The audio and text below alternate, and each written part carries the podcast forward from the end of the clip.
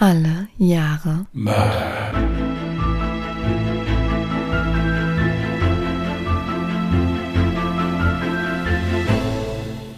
Herzlich willkommen zu Alle Jahre Mörder, der True Crime Podcast mit Christian, hallo. Und Jasmin. Hi. Muss das mal rülpsen. es tut, es tut mir furchtbar leid. Schönen guten Abend, ihr Lieben. Grüße euch. Es kam jetzt gerade alles auf einmal. Wir Soll mussten ich auch das leider. drin lassen? Ja, wieso denn nicht? Ist doch, lass doch. Alles gut. Äh, wir mussten auch leider ein bisschen später anfangen. Jasmin hatte Schluck auf eben. Und ich selbst, äh, ja, war auch noch nicht so richtig fit. Aber jetzt sind wir hier. Wir sind nicht mehr aufzuhalten, außer durch äußere Einflüsse. Aber da können wir halt eben auch nichts dran ändern. Also insofern wären wir dann jetzt soweit. Mhm. Hallo Jasmin. Hallo Christian. Ich kann mich ja komplett entspannt zurücklehnen. Ja, das kann ich auch. Ja, Du musst den Fall vortragen. Ja, aber ich kann mich dabei doch auch entspannt zurücklehnen. Oder muss ich angespannt vom Mikrofon sitzen während der Zeit? Du musst angespannt vor dem Mikrofon sitzen. Darüber haben wir uns schon mal unterhalten. Du solltest dein Mikrofon möglichst nicht mehr bewegen, sobald wir mit die Aufnahme gestartet Ja, haben. Entschuldigung, das, das steht auf diesem, auf diesem 100-seitigen Pamphlet, was ich alles darf und nicht darf. Dürfen darf ich im Prinzip, ich darf leben. Du darfst atmen, nur richtig halt eben. Genau, und dann der Rest sind alles Sachen, die ich halt eben nicht darf. Ja, Richtig, ja. Mhm. trinken, Widerreden geben. Du so darfst weiter. trinken, nur nichts mit Ja. Milch. Ja. Ja gut, das hat sich ja je nachdem bald erledigt. Stimmt. Ja. Wir arbeiten dran. Mhm. Dann trinken wir gar nicht mehr. Es gibt Infusionen. Nein. So, also. Ich komme immer jetzt mit den Podcasts durcheinander. Ich weiß immer jetzt nicht, was ich in welchem Podcast sagen soll. Also das ist immer ganz schwierig. Nee, wir wollten ja in diesem Podcast nicht mehr so viel Privates quatschen. Genau. Das private Gequatsche gibt's ja jetzt in unserem gemeinsamen Podcast Ungedingst. Da erscheint mittwochs morgens quasi irgendwann mitten in der Nacht jede Woche eine neue Folge, wie auch letzten Mittwoch um 1 Uhr, glaube ich, oder so. Da könnt ihr gerne mal reinhören. Und wir haben auch dazu jetzt einen Instagram-Account. Also ihr könnt uns auch gerne auf Instagram unter ungedingst.podcast folgen. Gott sei Dank haben wir einen Instagram-Account jetzt. Ja. Mhm. Mhm. Jetzt habe ich endgültig keinen Durchblick mehr. Also wenn jetzt keine Antworten kommen, seid mir nicht böse. Ich blicke nicht mehr durch. Es sind doch nur drei Accounts, um die du dich Überall. kümmern musst. Gar kein Problem. Leuchtet es rot und so weiter. Ich blicke jetzt überhaupt nicht mehr durch. Wenn ihr jetzt nichts mehr von mir hört, ist es so, dann habe ich dem falschen Antwort gegeben auf eure Frage. Willst du jetzt rechtfertigen, warum du letztens. Ah, wie war jetzt nochmal der Name? Irgendwen hast du Jasmin genannt. Und der war dann aber völlig anders. Katharina? Ja, ich war Katrin? schon beim, ich war schon beim unten. Beste Grüße. Jasmin, ja, Leute, es ist halt, ich werde ja auch nicht, ich werde dieses Jahr 40, Kinders. Was soll ich sagen? So, als allererstes, aber wo wir gerade bei Instagram sind und auch bei E-Mails und so weiter, ich möchte mich erstmal bedanken. Ich habe ganz viele Fallvorschläge bekommen, unter anderem auch diesen Fall, den ich heute zum Besten gebe. Den haben mir ganz, ganz viele Leute vorgeschlagen auch. Stimmt, auch per hab E-Mail ich habe ich auch- gelesen. per E-Mail was und Instagram kamen auch Mhm. Vorschläge dazu. Also Dankeschön an alle, die geschrieben haben. Hat mich wirklich sehr gefreut. Und dann hoffe ich, dass ich das jetzt richtig und vernünftig wiedergeben kann. Gut, wenn du möchtest, kannst du jetzt gerne starten. Alles klar. Ich habe das Jahr 1958 gezogen. Und es geht um die Entführung von Joachim Göhner. Papa, darf ich noch ein bisschen raus vor dem Mittagessen? fragte der kleine Junge mit der Latzhose leicht quengelig seinen Vater. Na gut, aber wirklich nur kurz und schön in der Nähe bleiben. Es gibt gleich Essen, entgegnete der Vater leicht geistesabwesend. Er konnte seinem Sohn nur schwer einen Wunsch abschlagen. Zu froh war er darüber, dass er ihn nach der Scheidung bei sich behalten durfte. Der Junge verließ das Haus und schlenderte über das Grundstück, welches über einen großen Garten verfügte. Hier war er am liebsten. Die Natur und vor allen Dingen die Tiere faszinierten ihn. Es dauerte nicht lange und er erblickte ein Eichhörnchen. Es war nicht weit weg und vielleicht würde es sich ja sogar streicheln lassen. Dem war jedoch nicht so. Als der Junge näher kam, rannte das Tier in Richtung Straße. Der Junge folgte bis vor das Haus seines Vaters. Ein Mann sprach ihn an. Er sagte, er habe ein Reh im Wald gefangen und wollte es ihm zeigen. Der Junge zögerte. Immerhin kannte er den Mann ja nicht, und sein Vater habe ihm verboten, das Grundstück ohne Begleitung zu verlassen. Aber als der freundlich wirkende Mann auf dem alten Fahrrad dann auch noch sagte, dass das Eichhörnchen bestimmt auch in den Wald gelaufen sei, stimmte der Junge zu. Er sprang auf den Gepäckträger und beide fuhren los. Szenenwechsel. In den Abendstunden des 15. April 1958 betrat ein Mann die Polizeiwache in Stuttgart. Er war verzweifelt und fürchterlich aufgeregt. Mein Jockel ist entführt worden, sagte er dem Polizist, der ihn freundlich fragte, ob er ihm denn weiterhelfen könne.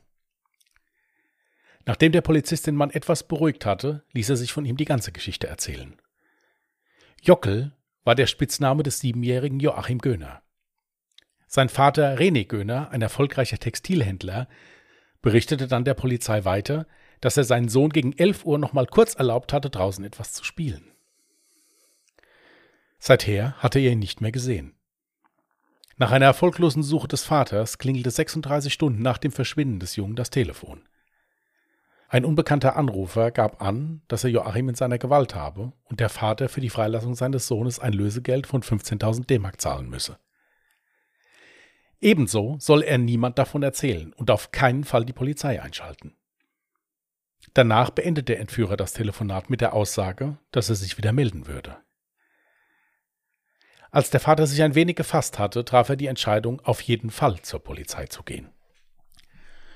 Diese nahm die Sache sehr ernst. Sie waren sich bewusst, dass es einen solchen Fall in der Bundesrepublik Deutschland noch nie vorher gegeben hatte. Hastig wurde ein Suchtrupp zusammengestellt und die Straße um das Wohnhaus von Joachim sowie der angrenzende Wald durchsucht. Leider ohne jeglichen Erfolg. Die Polizei hielt sich nun an die Aussage des Entführers, dass er sich nochmals beim zutiefst besorgten Vater melden würde. Das Wohnhaus von Joachim wurde verdeckt beobachtet und am Telefon von René Göhner ein Tonband angebracht. Und noch eine weitere, zur damaligen Zeit revolutionäre Maßnahme leitete die immer noch total überforderte Polizei ein. In Zusammenarbeit mit dem Fernmeldeamt der Deutschen Post wurde an René Gönners Telefon eine Fangschaltung installiert. Mit Hilfe dieser Fangschaltung wollten die Beamten herausfinden, von welchem Telefonanschluss der Entführer anruft. Die Beamten waren sich nahezu sicher, dass es sich bei dem Anschluss um eine Telefonzelle handeln müsse. Dies stellte die Polizei jedoch vor eine schier unlösbare Aufgabe. Denn die Wahrscheinlichkeit, den Täter nach Feststellung der Telefonzelle noch dort anzutreffen und zu ergreifen, erschien allen Beteiligten als sehr gering. Es müssten also alle Telefonzellen in Stuttgart überwacht werden. Hierfür war die Polizei personell in keinster Weise ausgelegt. Dennoch sollte ein Versuch unternommen werden. Jedoch konnte sich der leitende Kommissar nicht dazu durchringen, jede Telefonzelle von verdeckten Beamten überwachen zu lassen oder einfach in anderen Bundesländern nach Unterstützung zu fragen. Die Fahndung nach dem entführten Joachim sollte vorerst ohne großes Aufsehen erfolgen, um den Täter nicht zu verschrecken oder unter Druck zu setzen. In einem späteren TV-Interview sagte einer der damals ermittelnden Beamten sinngemäß, wir wussten nicht, was richtig oder falsch war. Einen solchen Fall hat es in Deutschland noch nie gegeben. Sowas kannte man höchstens aus Mafiakreisen oder aus Filmen. Es sollte bis zum Abend des 18. April 1958 dauern, bis sich der Täter wieder meldete. Fünf Minuten nach Beginn des Gesprächs benachrichtigte der Abhörbeamte im Stuttgarter Fernsprechamt die Funkzentrale der Polizei. Der Erpresser spricht von der linken Zelle des Weihinger Postamtes. Die Information brachte der Polizei nur leider wenig, denn der Streifenwagen, der in der Nähe des Postamtes positioniert war, war einige Zeit über Funk nicht zu erreichen, und als er dann endlich verständigt werden konnte, war der Entführer bereits über alle Berge. Später wurde hierbei kritisiert, dass sich die Streife nicht wie befohlen ohne Blaulicht und Sirene dem Postamt näherte, sondern beim Eintreffen enormes Aufsehen erregte. Wenige Augenblicke nachdem der Funkstreifenwagen am Postamt eingetroffen war, meldeten sich die Beamten über Funk bei der Zentrale. Die Zelle ist leer. Antwort der Zentrale: Umgebung absuchen. Rückfrage der sichtlich irritierten Polizisten: Wonach? Daraufhin die Zentrale: Weitere Anweisung folgt. Es folgte jedoch nichts. Eine Suche in der Umgebung hätte in der Tat wenig Sinn gehabt, da der durch das Sirenengeheul gewarnte Unbekannte leicht in der Menschenmenge untertauchen konnte und eine S-Bahn-Haltestelle in unmittelbarer Nähe des Postamtes war. Eine Flucht war also ohne großes Aufsehen möglich und wahrscheinlich. Es sollte nicht die einzige Panne bleiben, die der Polizei auf der Suche nach Joachim passieren sollte. So wurde zwar das Wohnhaus der Familie Gönner überwacht, dennoch gelang es dem Entführer, eine Nachricht geknüllt in einen Stein in den Garten der Familie zu werfen. Die Nachricht enthielt weitere Anweisungen. Die Buchstaben hierfür waren aus alten Zeitungen ausgeschnitten und mit Honig aufgeklebt. Der Vater ließ sich nur mit Hilfe der Polizei über ein Darlehen bei der Stadt die geforderten 15.000 Mark, um seinen Sohn freizukaufen. Die Anweisung über die Geldübergabe erhielt er vom Täter telefonisch. Jedoch sollte die Geldübergabe schiefgehen. Zwar war Joachims Entführer in der Nähe des Übergabeortes, wie die Ermittler in späteren Verhören feststellen konnten, jedoch wurde er durch den Funkenflug einer vorbeifahrenden S-Bahn verscheucht. Der Täter hielt die blauen Funken für Blaulicht von Streifenwagen und verschwand in der Nacht. Ein weiterer Brief flog über den Zaun von René Göhner. Dies war am 23. April 1958. Doch es hatte sich etwas verändert. Die Polizei suchte mittlerweile nicht mehr nach einem Entführer, sondern nach dem Mörder von Joachim Göhner. Der kleine Junge wurde am 22. April 1958 gefesselt und erdrosselt in einem Waldstück gefunden. Die Leiche hatte der Täter abgedeckt und einfach liegen gelassen. Die Polizei sicherte den Tatort und suchte nach eventuellen Spuren. Hier war allerdings nicht viel zu machen. Laut Bericht der Gerichtsmedizin sei Joachim noch nicht lange tot. Den genauen Zeitpunkt der Ermordung konnten die Ermittler also nicht genau bestimmen. Dieser Fakt wird später nochmal eine Rolle spielen. Das Einzige, was die Ermittler sicher vom Täter hatten, war seine Stimme auf Tonband. Die Aufnahme war allerdings sehr schlecht. Es wurden Tontechniker beauftragt, um die Aufnahme so zu verbessern, dass man sie der Presse zur Verfügung stellen konnte. Die Polizei war auf die Hilfe der Bevölkerung angewiesen, um den Mörder des kleinen Joachim zu fassen.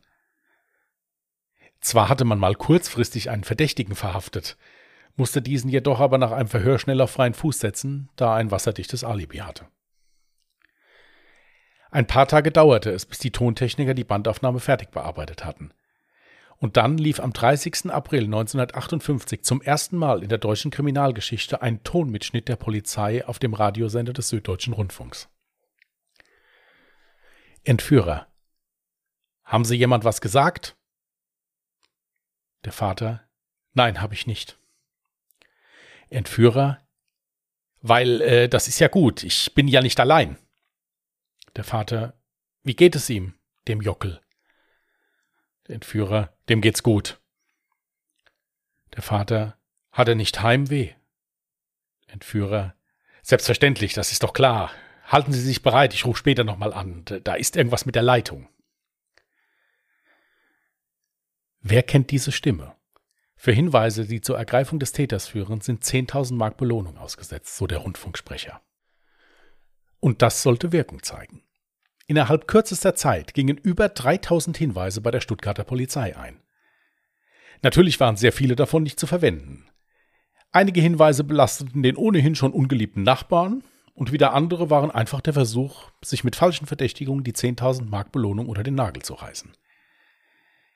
Jedoch fiel den Mordermittlern eines auf. Sieben Hinweise belasteten den 40-jährigen Aushilfsgärtner Emil Tillmann. Die sieben Zeugen gaben an, seine Stimme erkannt zu haben. Die Polizei begann nun, sich den Herrn einmal genauer anzusehen. Emil Tillmann war 1956 nach Stuttgart gezogen. Er lebte in Scheidung und musste seiner Ex-Frau einiges an Unterhalt bezahlen. Sein Job als Aushilfsgärtner reichte gerade so zum Überleben aus. Ebenso war er wegen kleinerer Delikte vorbestraft und galt in seinem Umfeld als Dauerpleite. Ein weiterer interessanter Fakt war, dass er ganz in der Nähe des ermordeten Jungen wohnte. Natürlich reichten diese Erkenntnisse nicht für eine Mordanklage aus. Aber da die Stuttgarter Polizei nichts anderes in der Hand hatte, wurde Emil Tillmann zum Verhör ins Revier geholt und zeitgleich seine Wohnung durchsucht. Hier wurden die Beamten schnell fündig und es war ihnen klar, dass sie den richtigen Mann aufs Revier bestellt hatten. In Tillmanns Wohnung fanden sie Fesselutensilien sowie alte Zeitungen, aus denen einzelne Buchstaben und Wörter herausgeschnitten waren. Ebenso sammelte Tillmann alle Zeitungsartikel über den Mordfall Joachim Göhner. Emil Tillmann wurde offiziell festgenommen und vor der Polizei informiert, dass er nun als Tatverdächtiger verhört wird. Sechs Tage lang schwieg er. Am siebten Tag des Verhörs bat er zu Beginn um ein Glas Wasser.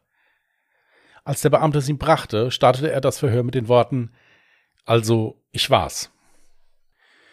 Emin Tillmann gestand den Mord an dem kleinen Joachim und begann den Ermittlern zu erzählen, wie es dazu kam. Er gab an, kein Berufsverbrecher zu sein. Er habe auf einer Faschingsfeier eine Frau kennengelernt und beide hätten sich ineinander verliebt. Seine neue Freundin würde in einer zerrütteten Ehe leben und für eine gemeinsame Zukunft hätte er Geld benötigt. Sie wollte sich von ihm trennen, weil er nicht über die finanziellen Mittel verfügte, um ihre Scheidung von ihrem Mann zu ermöglichen. Tillmann log ihr vor, dass er auf eine Erbschaft von 15.000 D-Mark warten würde und beide dann eine gemeinsame Zukunft haben könnten. Da er laut eigenen Aussagen nicht zum Bankräuber oder Dieb tauge, sei ihm die Idee mit der Entführung gekommen. Er habe einen solchen Fall schon einmal in den Nachrichten gesehen und wollte nun auf die gleiche Art zu Geld kommen. Er habe sich ein Fahrrad gestohlen und sei damit die Straßen in der Nähe abgefahren auf der Suche nach seinem Opfer. Hierbei sei ihm der kleine Joachim aufgefallen und er habe ihn angesprochen. Nach einer kurzen Zeit der Überredung sei Joachim auf den Gepäckträger gestiegen und mit in das Waldstück gefahren, wo Tillmann ihm vorlog, ein Reh gefangen zu haben. Tillmann gab zu Protokoll, den Jungen in eine Waldlaube gelockt und ihn von hinten erdrosselt zu haben. Diese Aussage widersprach sich allerdings mit dem Bericht der Gerichtsmedizin, der besagte, dass Joachim erst kurz vor seinem Fund am 22. April 1958 ermordet wurde. Ebenso war es nicht nachzuvollziehen, wieso Tillmann sein Opfer dann noch fesselte. Mehr war allerdings aus dem teilgeständigen Mörder nicht herauszubekommen. Ebenso war unklar, ob seine Lebensgefährtin in irgendeiner Form an der Tat beteiligt war. Laut ihrer Aussage habe er sie sogar ins Wohnzimmer geholt, als im Radio die Stimme des Täters gespielt wurde und sagte, Hörst du, das ist die Stimme des Täters. Die Lebensgefährtin gab zu Protokoll, in der Tonbandaufnahme nicht die Stimme Tillmanns erkannt zu haben. Nach wie vor gab es viele Unklarheiten im Mordfall Joachim Göhner. Aber Polizei und Staatsanwaltschaft waren sich über eins sicher. Emil Tillmann ist der Mörder. Was sie kurz nach seinem Teilgeständnis noch nicht ahnten, war, dass es nie zu einem Prozess kommen würde und sie auch keine weiteren Verhöre mit Tillmann haben würden. Denn einen Tag nach seinem Geständnis nahm sich Emil Tillmann in der Untersuchungshaftanstalt das Leben. Die Polizei musste sich hinterher einiger Kritik stellen. Sowohl die Ermittlungen als auch die Tätersuche verlief alles andere als koordiniert. Ebenso wurde von Seiten der Presse moniert, dass wenn der Junge erst, wie in dem gerichtsmedizinischen Protokoll vermerkt, eine Woche nach seiner Entführung getötet worden wäre, eine schnellere Ermittlungsarbeit ihn noch hätte retten können. Ja. Das sind schwere Vorwürfe. Ich habe mich das auch schon gefragt. Allerdings muss ich jetzt auch dazu sagen, was hätte denn dieser Emil Tillmann für einen Grund gehabt, dann eine Falschaussage zu tätigen und zu sagen, er hätte den Jungen schon direkt getötet. Nach wie vor ergibt das für mich teilweise alles keinen Sinn. Ich meine, die Fragestellung wirklich, wenn er das Kind sofort erwürgt hat, warum hat er dann noch eine Fessel mitgenommen? Hm. Und hat den noch gefesselt? Ja. Das ergibt für mich tatsächlich auch keinen Sinn. Ergibt keinen Sinn. Zumal, wenn er ja auch wirklich vorhatte, den Jungen nur ins, zu entführen, damit er an Lösegeld rankommt. Genau. Es hört sich für mich eher nach einer Tat an, also er hatte das wirklich vor, hat dann irgendwann wahrscheinlich gemerkt, okay, die Polizei ist da mit dabei. Ich könnte aufliegen, hat Panik bekommen und hat danach den Jungen ermordet. Nur so ergibt es für mich Sinn. Ja, oder das Kind hat halt angefangen, sich massiv zur Wehr zu setzen, zu schreien oder sonst irgendwas, dass er dann da Panik bekommen hat. Mhm. Und im Zuge, während er es gefesselt hat, vielleicht es dann in irgendeiner Form ausgeartet ist oder sowas und er dann halt nur das, den Mund zuhalten wollte vielleicht oder so und dass es dabei passiert ist. Aber dann wäre jetzt auch die Frage gewesen, wo hat er denn das Kind die ganze Zeit über gelassen? Das ist das nächste, was, was mich so wundert. Das war in einem angrenzenden Waldstück. Der ist ja mit dem Fahrrad mit dem Kind dahin gefahren. Mhm. Kurz nachdem der Vater bei der Polizei war, hat die Polizei sofort eine Suchaktion um das Umfeld des Hauses drumherum gemacht, also sprich auch in angrenzenden Wäldern. Ja. Und so gut hatte der, der die Leiche nicht versteckt. Also die ist ohne größere Probleme dann gefunden worden. Also das heißt, wenn er ihn sofort umgebracht hätte, hätte man ihn auch direkt auffinden müssen. Das ist eben das, was ich mir denke. Das Problem ist halt, dass aus der Presse und so jetzt nicht hervorgeht, wo die gesucht haben und wer dann im Endeffekt das Kind gefunden hat. Hm. Es stand halt nur drin, die Leiche des kleinen Joachim wurde dann, dann gefunden. Hm. Deswegen wundert mich das halt, weil die Polizei wirklich trotz ihrer Hilflosigkeit die Sache sehr ernst genommen hat. Also die haben sofort angefangen zu suchen und haben auch sofort losgelegt mit einem großen personellen Aufwand und freiwilligen Helfern auch und so. Mhm. Also wundert es mich halt, dass die das Kind nicht gerade gefunden haben dann, wenn es ja. denn schon tot gewesen wäre. Das spricht ja, wie gesagt, für mich auch dafür, dass das Kind gar nicht sofort tot war, sondern er es wahrscheinlich irgendwo gefangen gehalten hat und sich dann erst zu diesem Schritt entschlossen hat, nachdem er gemerkt hat, es läuft gerade irgendwie alles schief. Genau. Genau. Aber was für mich jetzt auch krass erschien, war so die Situation, von der du berichtet hast, dass er seiner Freundin wohl diesen Radiomitschnitt gezeigt hat und meinte, hier guck mal, das ist der Täter. Was wollte er damit bezwecken? Was er damit bezwecken wollte, konnte man ihn ja nicht mehr fragen. Er war ja dann tot. Es ist vieles da im Unklaren geblieben. Was da halt eben war. Ob er vielleicht ausprobieren wollte, ob man ihn erkennt. Ah, ja, das ergibt Sinn, ja. Mhm. Weil er dachte, na gut, wenn meine Freundin meine Stimme nicht erkennt, dann werden es die anderen ja wohl auch nicht, so nach dem Motto, hat er sich vielleicht gedacht, keine Ahnung. Na gut, das kann gut sein, ja, das ergibt Sinn. Weil das ohnehin auch nicht so der hellste war, weil das Problem war mit diesen ständigen Anrufen und dann auch noch, dass der angefangen hat, da Briefe über den Zaun zu werfen. Der hat ja für mehr Verwirrung gesorgt als sonst irgendwas. Das hat ja ewig lang gedauert alles. Der Vater war ja zahlungswillig. Also er hätte das ja bezahlt sofort. Das hätte man ja viel schneller hinter sich bringen können, alles. Mhm. Aber der hat ja allein 36 Stunden gewartet, bis er sich das erste Mal gemeldet hat. Ja, das war auch sehr merkwürdig. Also spricht dann vielleicht doch dann dafür, dass er das Kind vielleicht schon umgebracht hat und erstmal am Überlegen war, ja gut, was mache ich denn jetzt? Wie verheimliche ich das? Wie komme ich trotzdem an mein Lösegeld ran? Ist wie gesagt auch möglich. Das Problem ist halt, das war das Geständnis. Da gibt es sogar einen Mitschnitt von diesem Geständnis, was du dir auf YouTube anhören kannst. Das veröffentlicht, also jetzt auch keine, kein Leak oder sowas. Das hat irgendwie die Stadtbücherei Baden-Württemberg. Du kannst dir das Originalgeständnis und auch dieses Telefonat kann man sich sogar in einem Kriminalmuseum anhören. Ach echt? Ja, ja, das ist in einem Kriminalmuseum, ich weiß, Stuttgarter Kriminalmuseum oder so, ich will jetzt nichts Falsches sagen, ist das ausgestellt. Dieses Tonband und du kannst es dir auch anhören dann. Gibt's auch bei YouTube, kann man eingeben. So. Mhm. Wenn ich das gleich im Anschluss mal tun.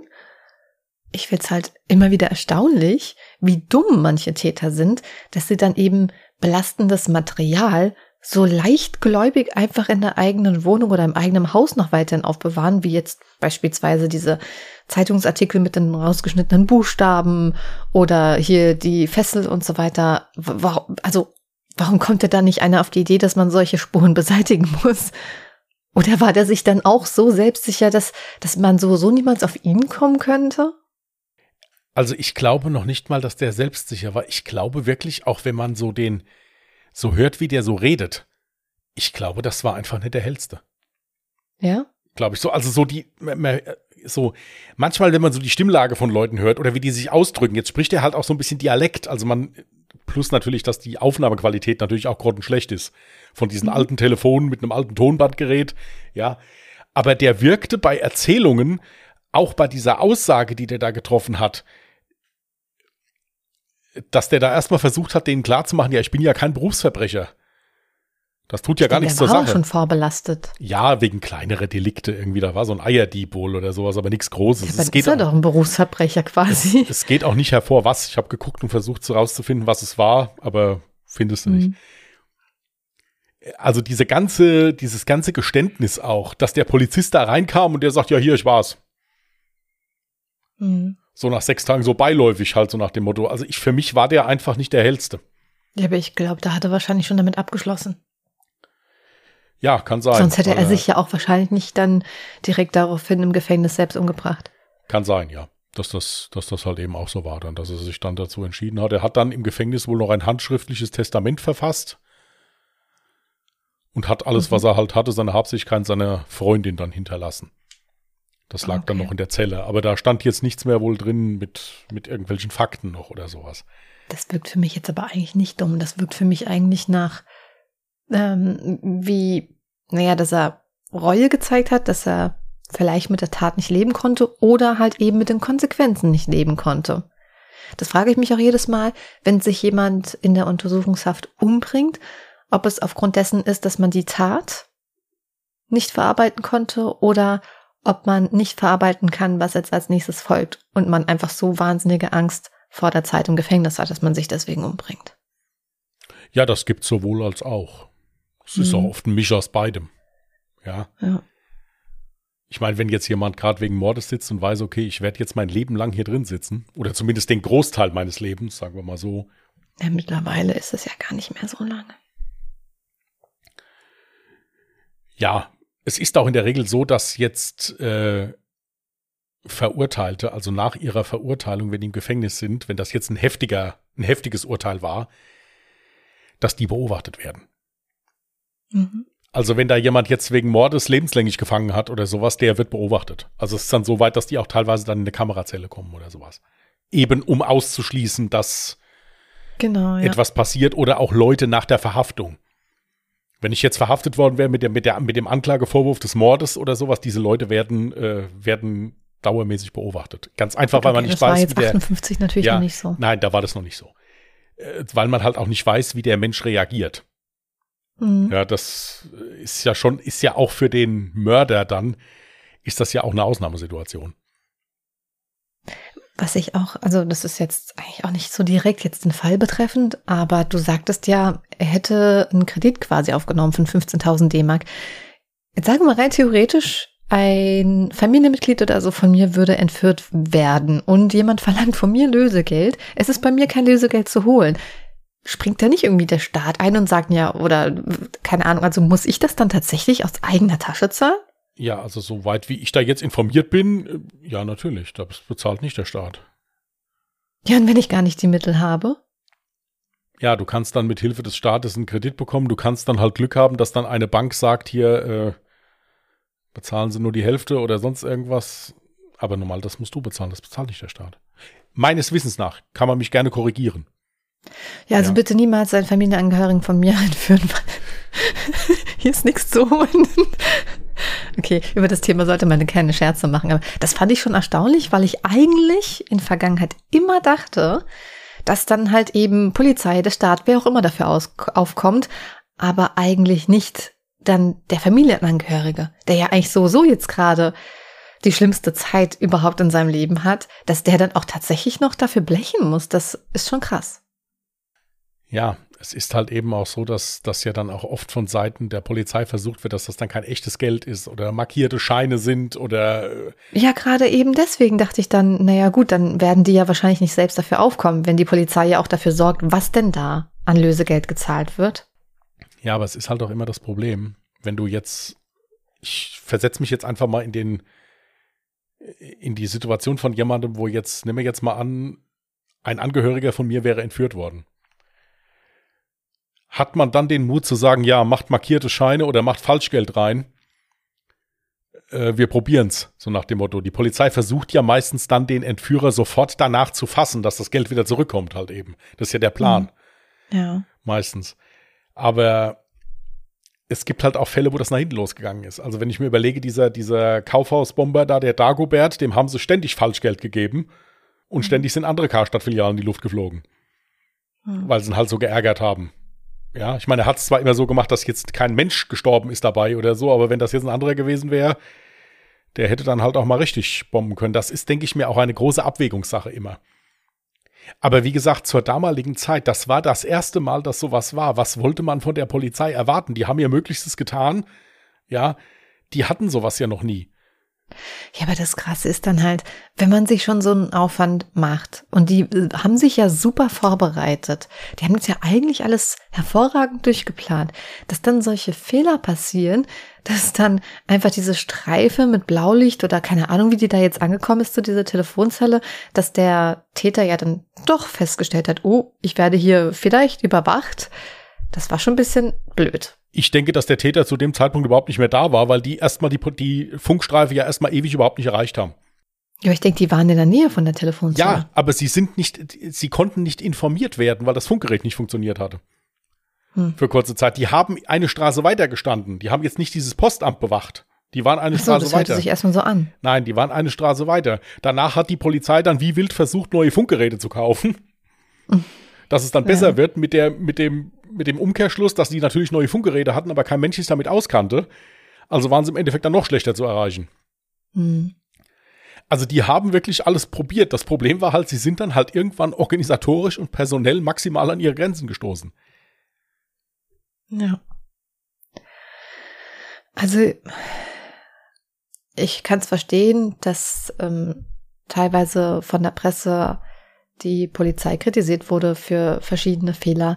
Ich muss jetzt aber auch sagen, es wahrscheinlich hätte das an einem traurigen Schicksal von Joachim Göhner wahrscheinlich nichts geändert. Selbst wenn die Polizei besser aufgestellt gewesen wäre, wenn es jetzt nicht so krasse Probleme gegeben hätte wie jetzt mit dem Funk oder so, weil für mich hörte sich das dann doch an, dass der Junge wahrscheinlich zu diesem Zeitpunkt schon tot war. Ja, für mich auch. Ich denke nicht, dass der Junge noch zu retten gewesen wäre. Aber es war schon, war halt schon heftig. Ich meine, so der erste Fall, was das angeht, da hätte ich nicht der Ermittlungsleiter sein wollen. Ja, das kann ich mir vorstellen.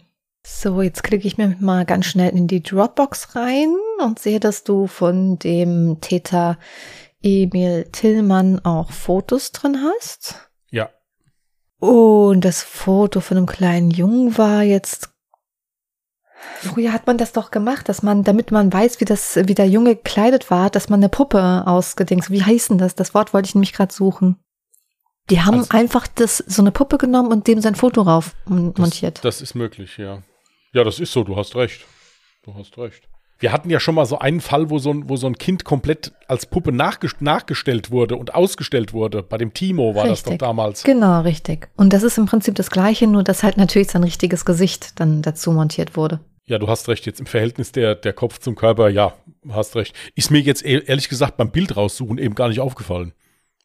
Es ist Soll ich das jetzt einfach so, diese ganze Diskussion einfach so jetzt drin lassen? Das ist auch sehr kannst, spannend. du, kannst du gerne machen, ist mir egal. Es ist aber auch das einzige Bild, was du von ihm findest. Also ansonsten gibt's keine anderen. Hm. Zumindest was ich gefunden habe. Es gibt, vielleicht gibt's bestimmt doch noch andere, aber also ich habe keine gefunden, sagen wir es mal so. Ja. Ja.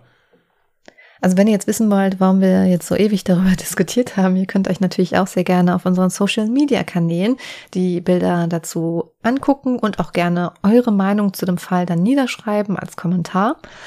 Ihr findet uns auf Instagram unter @allejahremörder mit OE geschrieben oder auf Twitter unter @allejahremorde. Ihr könnt uns natürlich Feedback auch gerne jederzeit per E-Mail zukommen lassen an Contact at allejahremörder.de, Mörder auch mit OE geschrieben. Ich muss mich jetzt im Nachhinein noch mal ein bisschen entschuldigen. Bei mir ist wahrscheinlich die ganze Zeit so ein bisschen getrampelt zu hören, aber wir haben versucht abzuwarten. Meine Nachbarn sind heute einfach die ganze Zeit laut, also. Vergessen Sorry. ständig was, müssen immer wieder zurück. Ja, So, dann werde ich jetzt mal losen. Mhm. 1981. hatte ich bereits einmal, aber da wirst du mit Sicherheit noch einen Fall finden können. Dann nehmen wir das. Dann nehmen wir das doch.